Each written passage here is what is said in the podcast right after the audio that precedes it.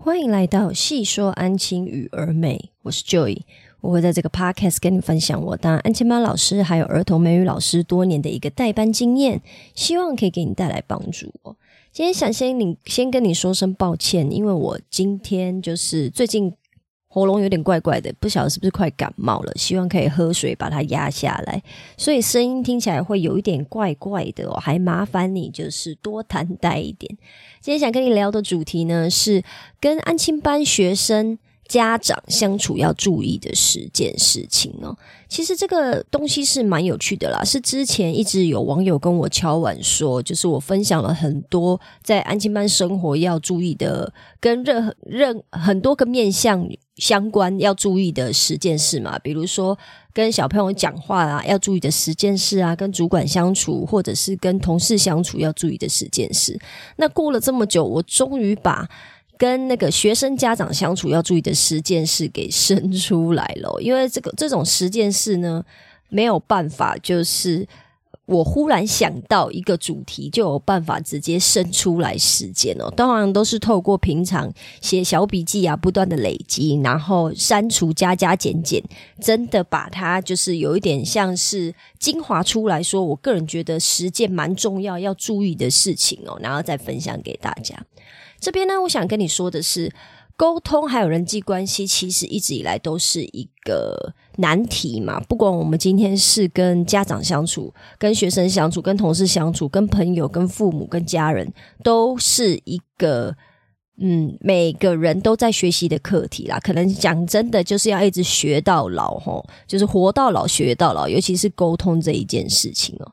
既然今天安亲班工作这一个部分呢，我们需要花很多时间跟小朋友相处，那可是相对的呢，我们也是需要跟家长培养感情、建立感情的。那在这个部分呢，我希望就是先帮你做一点心理建设啦，因为以前我就是有这种想法，就是比如说明明就是小朋友犯错，就学生犯错嘛，可是我在跟家长说的时候，家长还是帮小朋友讲话，就是帮他找一大堆理由嘛。或者是有的家长呢，就是他很好相处，很尊重老师；可是又有的家长，他非常可怕，又很刁钻，甚至可以说他喜欢找老师麻烦哦。那到底跟家长沟通还有相处，有没有一些注意的事项可以依循或参考？那这个部分，如果在你知道。将近十几年前，有人一开始就告诉我，或者是让我体会跟理解的话，我个人觉得我就会少踩一点雷哦，可能就是在安亲班的这一个职场上面，可以再更顺遂一点呢。当然，跟安心班家长哈相处其实是有利益关系的，利益利益的部分其实就是他的孩子啊。那我必须要先说，因为我自己是没有小孩，所以早期的我不太能理解家长为什么会因为孩子有某些反应。但是现在的我呢，我也不敢讲说我完全可以理解或体会了，我只能说我已经接受这件事情。哪件事就是父母永远会帮自己的孩子讲话哦，然后父母也会帮孩子。争取利益还有资源，比如说老师的注意力啊、座位的位置啊这一些，或者是他帮小朋友讲话嘛。就比如说小朋友今天犯了什么错，然后他可能比啊，比如说没写功课好了，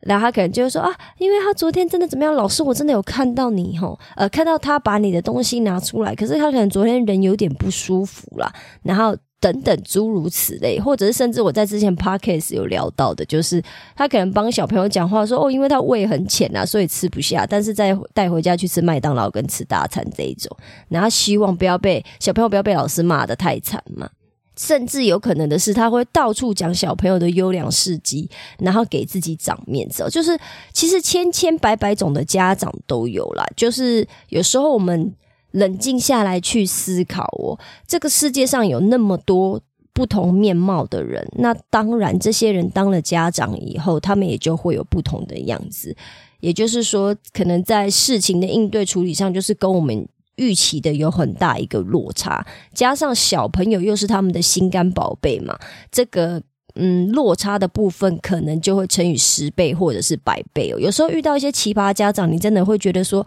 哇靠，这世界上还真的有这种人。”可是就真的是有吗？所以希望你可以先有一些心理建设啊，就是只要我们在心里面可以接受，说父母永远是先帮孩子说话的，然后也绝对会帮孩子争取很多的利益跟资源，只是说他们争取的方式，还有帮孩子说话的方式。频率到底是高还是低，或者是他表达的方式到底可不可以让老师接受？那这个就是看每一个父母自己的修为了，还有他到底今天跟这个老师相处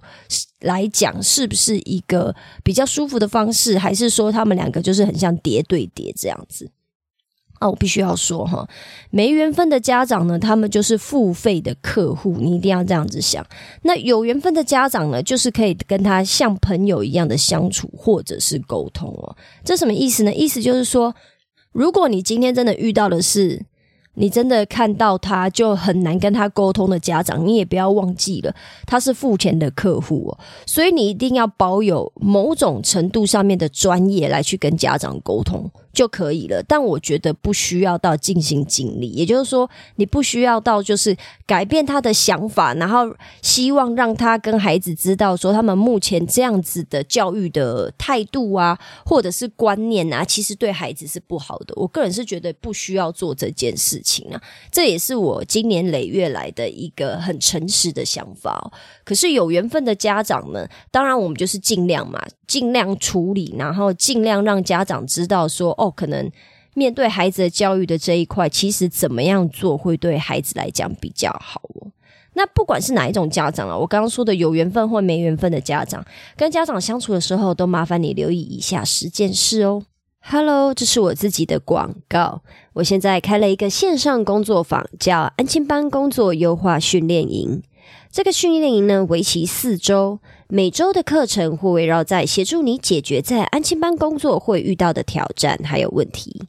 这四周要解决的问题分别为：如何与孩子沟通，还有建立规矩；如何与孩子建立赏罚系统。如何分配工作任务给孩子，以及如何与家长沟通，还有建立感情。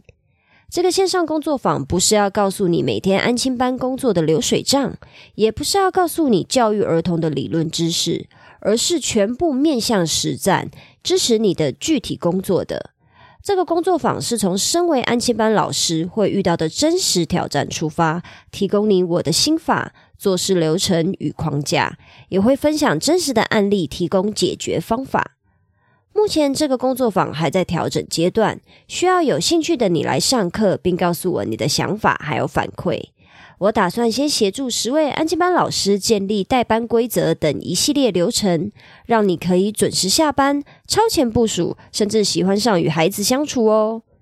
也因为还在调整的阶段，所以目前这个线上工作坊是不收取任何费用的。我唯一的要求就是，请你要按时完成作业，并且给我你的想法还有建议，让我可以调整我的课程内容，做出最有帮助的课程。如果你有兴趣，欢迎在 Twitter、脸书或资讯栏的问卷调查中与我联络。目前我正在协助数位安吉班老师建立代班流程，欢迎加入我们的行列哦。现在回到 podcast 喽。第一件事情呢，就是尽量减少告状，或者是减少需要家长帮忙的事情哦。这个部分呢，我觉得是老师需要在这个职压，就在安亲班工作这个职压里面哦，慢慢去调整的。有时候呢，有些家长会跟你说：“老师，如果他有任何问题，你都告诉我，我在家里修理他。”可是这中间的一个。限度到底在哪里？这个是有一点需要靠老师跟家长彼此互相，就是一直去调恰恰恰摸索出来的。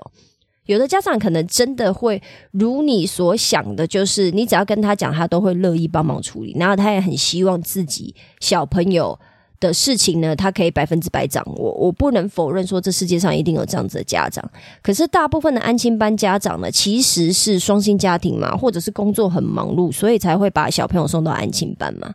如果今天连一些芝麻蒜皮的小事都要请家长帮忙，或者是你跟家长。告状，还有请他们帮忙，已经来到某一种程度上的话，站在家长的角度来说，或者是在他们心里面，可能就会想说：哦，什么事情都要我做的话，那我还把孩子送到安亲班来干嘛？等于老师是没有帮我解决到这个问题嘛？那我觉得这个部分呢，可能有的安亲班老师，不管是新手还是已经做一阵子的老师，可能在刚听到的时候会有一点点懵了哈，就想说。怎么会是这样？我是在跟你讲你小朋友实际上面的状况，诶，怎么会变成这样？可是我们都不要忘记，我刚刚有提到的，他们是付费的客户。既然是客户的话，他们其实是把孩子送来让我们解决问题的。所以在这一个部分，请你要尽量减少告状，还有或者是甚至是需要家长帮忙的事情哦。不是说不可以帮忙，而是要克制住自己的欲望来去告状哦。然后有限度的告状跟有限度的请家。家长帮忙，请他们帮忙最重要的事情，或者是不做就不行的事情，这样会比较理想一点。第二件事情呢，就是主动联络，抢在学生回家前先跟家长告状。有时候小朋友在学校会犯一些错嘛，那那个错是必须要先让家长知道的，那我们就必须要在小朋友到家跟家长。说之前先跟家长讲，小朋友今天在学校发生了什么事情哦。这个部分，如果你今天已经是有一点呃，就是教学经验啊，或者是在安全班工作的经验，你应该是可以理解的啦。小朋友回去呢，一定会讲对自己有利的，或者是避重就轻。所以我们一定要在这之前，先让家长知道真实的情况，还有我们的处理方式是什么，家长才不会太偏向自己的孩子，甚至来找老师麻烦呢。第三件事情呢，就是请你要主动询问学生在家里的状况，并提出协助还有帮忙哦。也就是说，你在跟家长聊天呐，联络建立感情。平常可能比如说小朋友呃要下课回家，家长来接的这个时候呢，其实你是偶尔可以去问一下小朋友在家里的状况，然后听一下。像我自己这么做的时候呢，大部分都是家长可能会跟我讲说啊，比如说什么在家里又很偷懒啊，我叫他写什么东西他都不写，类似像这个样子。那如果是这样的话，我就会跟家长说好，没有关系，那我明天会再跟小朋友聊一下。然后隔天进班的时候呢，我就会直接就是恐吓这个小朋友，跟他讲说，为什么妈妈叫你在家里写国语、数学评量卷你不写，或者是拖拖拉拉？然后我就问他有没有这件事情。那当然就是有嘛。小朋友呢，呃，因为我比较凶，他们就会怕嘛。然后我就会跟他开始解释说，为什么要写这些东西呀？那如果你现在不写的话，考前写一大堆，一定会很累嘛。就是跟小朋友沟通一下，然后并且警告他们 下次要记得做。然后过一段时间以后，我还会问妈妈说：“诶，这件事情有没有改善哦？”可是当然，这件事情啊，还是得看老师的，就是一个教学经验，还有你班级经营的能力。我不是说。每一个小朋友，每一个家长，你都一定要做到这个这一步，或者是做的很详细，这样做的很彻底。我觉得就是都可以用阶段性调整的方式，慢慢去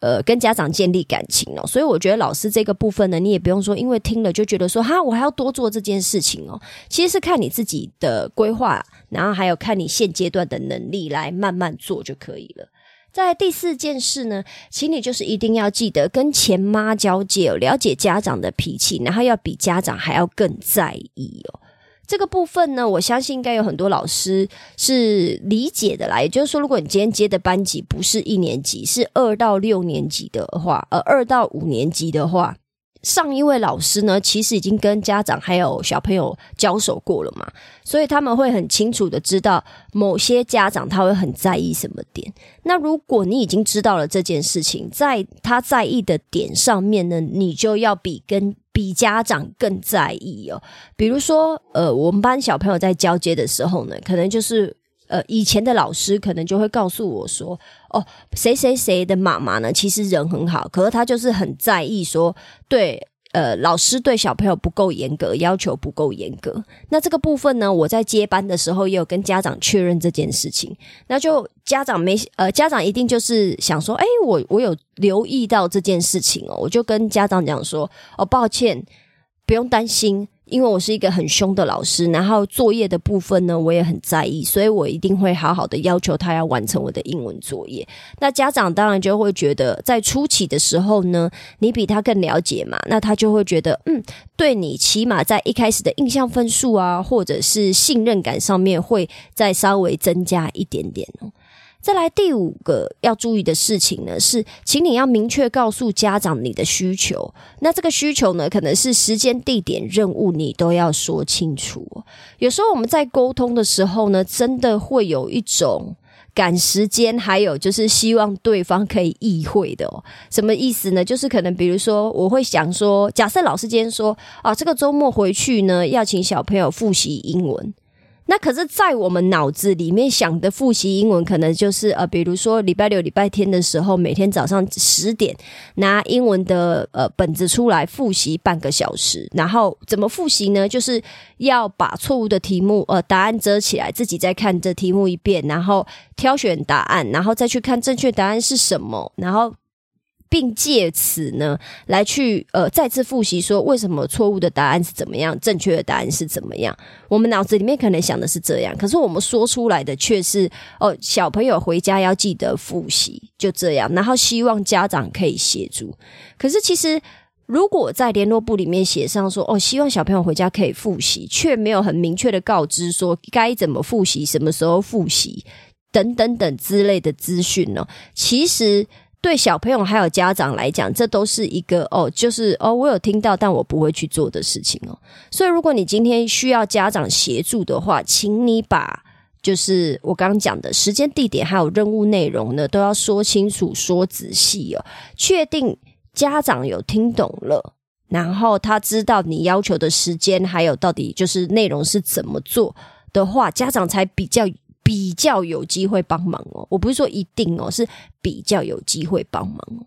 再来第六件事情呢，则是告状的时候呢，请你描述事事情发生的经过，不要加老师的主观判断、学生动机哦。这个部分呢，嗯，因为我自己是不太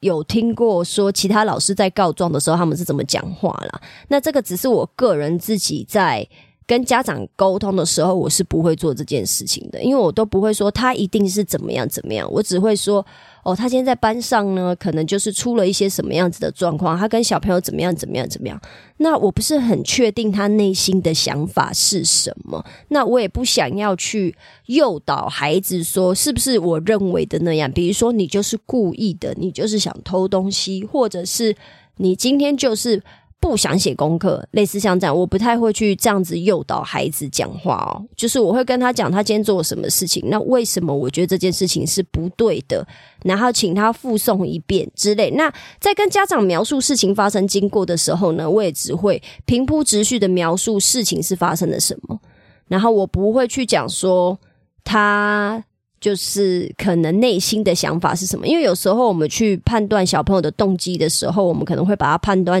成不好的嘛。可是实际上，我们都不晓得小朋友当下心里面在想什么。所以在跟家长转述的时候呢，也请平铺直叙的描述事情的发生经过就可以了。那有的家长呢，他就是会比较呃。鸡婆嘛，或者是比较激动，就说啊，他的孩子一定是怎么样，他最了解他的孩子。那至于小朋友的动机是什么呢？就让家长自己去评断就可以了。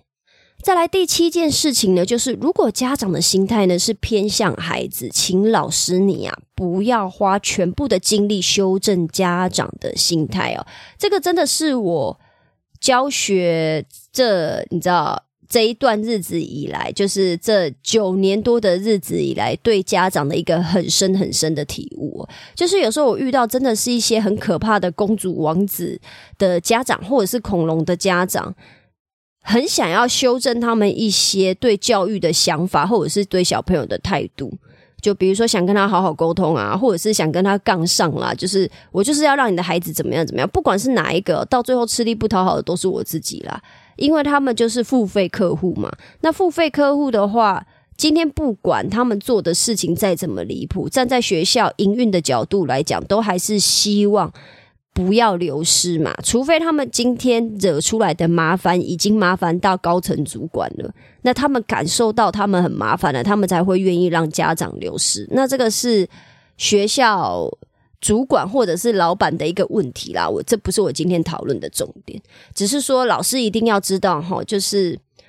家长如果心态偏向小孩，我就会把他放在他是所谓的没缘分的家长那一区哦，我就只会公事公办的去做我该做的事情。那唯一的要求就是小朋友不要影响到我的代班。那剩下的呢，我只能说很抱歉，这位孩子，我就没有打算要尽力纠正你了，因为你就是这个样子，你爸妈也是这个样子。再来第八件事情是，请你定期要保持跟家长联络。表现没有特别好，也没有特别差的学生更要注意。为什么？因为没有特别好。也就是说，他的成绩没有在很前面，或者是他也没有在很后面的这些孩子，也就是所谓在中段的孩子哦，其实是很容易被忽略的。被忽略就是因为他平常的表现都可以啊，都也还算乖嘛。那你也没有，他也他既然没有特别好，没有特别坏，是不是就没有什么特别的事情可以跟家长讲？比如说他今天成绩考得特别好，或者是写什么东西写得特别好，可能也普普通通。那这一种孩子呢，最容易被老师忽略哦。也就是说，比如说我有时候难免。还是会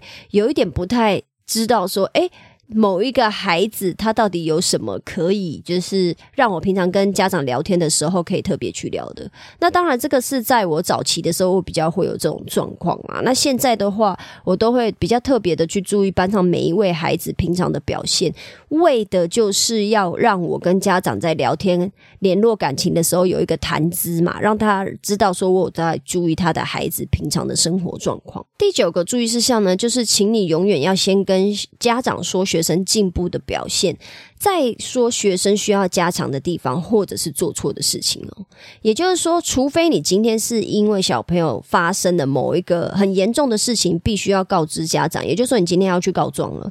的这种情况，我个人就不会做这件事。可是，如果是平常在跟家长联络感情哦，再聊一下家常啊，或者是你定期有需要跟家长做电辅电访的话，我都会建议你一定要先讲小朋友最近进步的表现，然后再去讲哪一些地方他可能需要加油，还有进步空间，让家长知道说，其实你是两面都有看到的。如果都每次都只有讲到他做错什么事情啊，或者是哪边还可以再更加油的话。久而久之，当然也感觉好像是我们在给孩子贴标签嘛，都看不到小朋友的进步哦。再来第十件事情，就是重要的事情，比如说班级规矩啊、作业评量，或者是需要家长协助等等等这些事情哦，要重复说明，并且用书面呈现哦。其实家长就跟你知道我们相处的同事啊、主管或者是其他大人一样了，就是有时候我们真的是有听，但是我们没有去把它放在心上。那既然你已经跟家长讲过了，就再做最后一件事情来保护自己吧，就是用书面呈现的方式，比如说贴在联络簿上面，然后还要请小朋友一定要让家长签名哦，这样子才有理有据嘛。如果未来真的假设说。某一些事情发生了，然后家长说：“哎，可是他不知道，哎，他不晓得原来要怎么样。”那是不是我们都起码在联络簿上面有这样子的一个书面呈现的方式，多少也是保护自己哦，然后也是让家长知道说，其实有一些很重要的事情，我们都是会在联络簿跟家长沟通的，请家长多少要留意一下联络簿哦。请你要记得，跟家长再怎么好呢，心里都请保持我们是商业关系的想法。你不用很利益的去跟对方相处，可是如果家长变得很利益啊，请你就保持自己的专业，然后把他当成没有缘分的家长吧。以上就是我今天的分享啦，希望我今天的分享对你有帮助。如果你有其他想法，或你希望我针对今天的主题或内容中的哪个部分做更深入的讨论，也麻烦你在评论区留下你的想法哦。如果你喜欢我今天的分享，也麻烦你在 Apple Podcast 或 Spotify Podcast 留下五星好评，并且把这一集分享给其他的朋友知道哦。我知道你的生活非常忙碌，所以我非常感谢你花时间听了这集 Podcast。有你的支持跟分享，是我创作最大的动力。那我们今天就先这样喽，我们下次见，拜拜。